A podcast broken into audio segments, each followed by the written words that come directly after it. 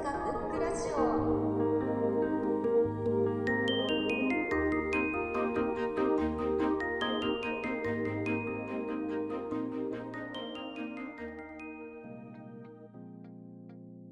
映画で人生で3本の指とかよく言うじゃないですか。何って聞かれたらやっぱりなんか自分で勝手に今でも真っ先と思ってんのかな。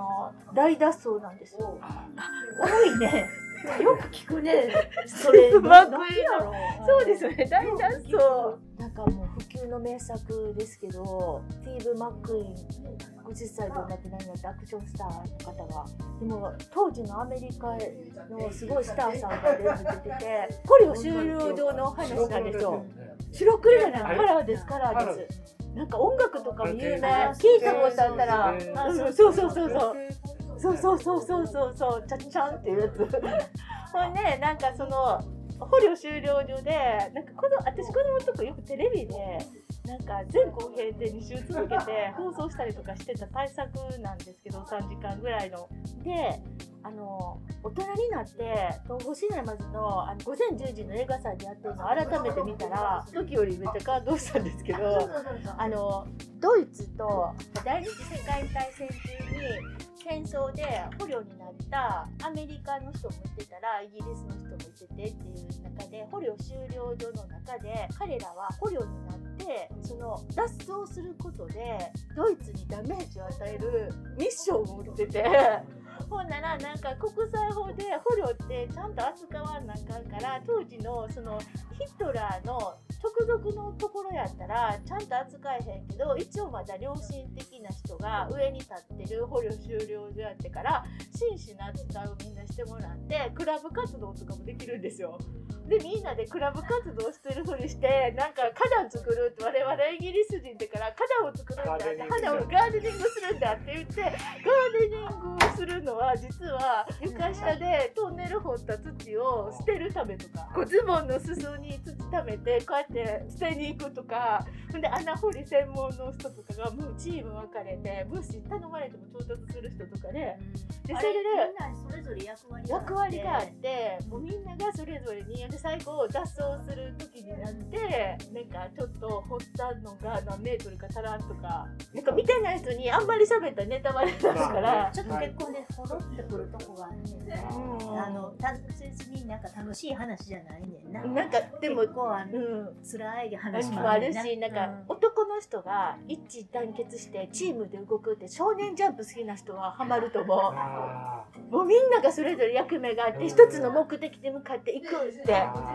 脱走した時にもみんな逃げるのも点でバラバラでドイツの中でか乱させるのがミッションやから生き延びることが目的でもないっていうとこでみんなそれぞれにあのこう行くとこをどうやって後逃げていくかとかもそのこうコンビになってるメンバー同士で変わっていったりとかっていうのがもうすごい原点です。男の人しか出てこない。ー珍しいですよね。男の人しか出てけへん。だって私この映画こんなに好きになるんだ。男の人しか出てけえへん。戦争の世界だからね。そうなんですよ。七人の侍と七人侍もいいですよね七人の侍って七人の侍もいいですよなんかそれねぞれのキャラクターの個性とかもうんうんうん。キャラクターが立ってますよね。うんてかスティーブ・マックイーンがめっちゃ有名やからどんなにあれなんやろうってそんなに別に目立ってないんですよ逃げるとこでオートバイがかっこいいっていうのででなんかその生き残る最後まで生きてる人何人かいてる中にスティーブ・マックイーンがかっこいいんですよね。うんイギリスの俳優さんとか当時のすごいトップのいろんな人たちが夢のような共演でで当時のそのスターさんって戦争体験してる人がいてたりとかしててやっぱりすごい説得力あるというか演技に深みとかがあったんやろなっていうのは大人になってすごい大脱走惜しい、うん、今見たらうん。名作？これぞ名作って言われてる映画っていつ見てもねそうですね。面白いし。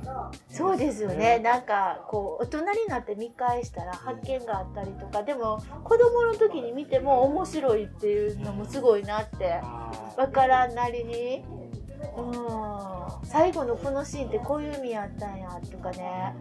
ドイツの親衛隊に運営が入れ替わってしまってっていうのの意味があーって。なんかそういう意味全然分かってなかったけど子供の時って。親衛隊が来たらもうあんな自由はできませんよみたいな感じですごいこう空気があって変わっちゃってっていう。なんかそのキャラクターっていうかその何人かの出てくる人だ昔はこの人がいいなと思ってても、今見たらいやこの人よりもこの人の方が気持ちがよくわかるとかこういうこと言ってたんだなとかこう年齢を重ねると見方まあそんなの映画にそうやねんけれどそこになんか自分のなんか成長とは言わへんけれど変化であったりとか。思い入れがね変わって変わりますよね。ね。その人のなんかこう見え方見え変わる方が変わる。前はあの人が絶対かっこいいし、うん。言ってることわかるやし頑張れと思ったけど意外にその後ろに隠れてた人の方が今ってなったらああいう人がいるからこういう話が成り立ってたんだなっていうこう見方が変わってくるっていうかね、ですよね。ああいうなんか何人か出てくる人っていうのは特にそういうのが分かりやすい。筋を知ってても何度でも見ても何回でも楽しめる。何回でも見れますね。ブルーレイまで買ってし今アマゾンプライムとかでそう過去の名作みた。いないっぱい見れるようになってて、市民権とか結構見れるんですよ。無料で。だからああいう名作をなんかこう見返す一度見ててもね改めて見返すで。もそうですよね。撮れないですよね。あんなああいう映画。お金もかかってますよね実全セ然ね、方向性違うけどジャッキー・チェンの映画とかね。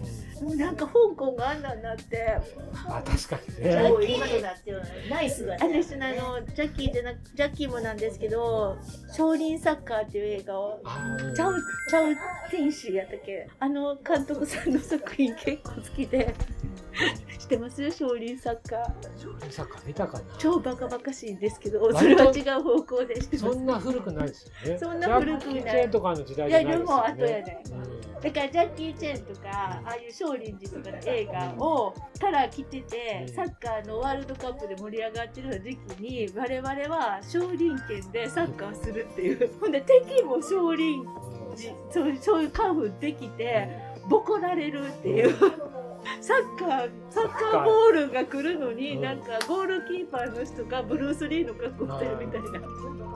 バカバカバカしいねんけどああいうハッピーな映画がうん。ハッピーっていうかこうなんかすごい何も考えんで笑える。絶対この人少年漫画読んでるなみたいななんか少年漫画読んでないんですよ割り方がねなんかそのとんでもないスーパーボールが来るのを太極拳でこう流すとか。ね漫画やんって。まあ漫画やねキ絶対にありえない動きとか。ありえないでもね漫画とかだとねそれが全然違和感なく読めるかそう。らねもうほんまああいう映画撮れないなってジャッキーの映画とかもあんな体張った無茶苦なこと許されないですよね。死にそうな。なんか今では組合かなんかそうなんかだから途中からうん。途中からなんかジャッキーハリウッド行った時にそのやったらあかんって言われてでストレス溜まったみたいでで香港のファンがジャッキー変わったよなみたいなことになってだから香港とハリウッド用って映画変えてたみたいな。やり方をっていうのは聞いたことある。世界に出たいのもあるけど、香港のファンはもうやっぱり育ててくれてから香港のファンの人が喜ぶようにやっぱりこう車バン壊したりバスの上乗って飛び上がったりちょっとギリギリまでジャッキー体張ってたよねみたいな。壁登ったり。ぶら下がったり。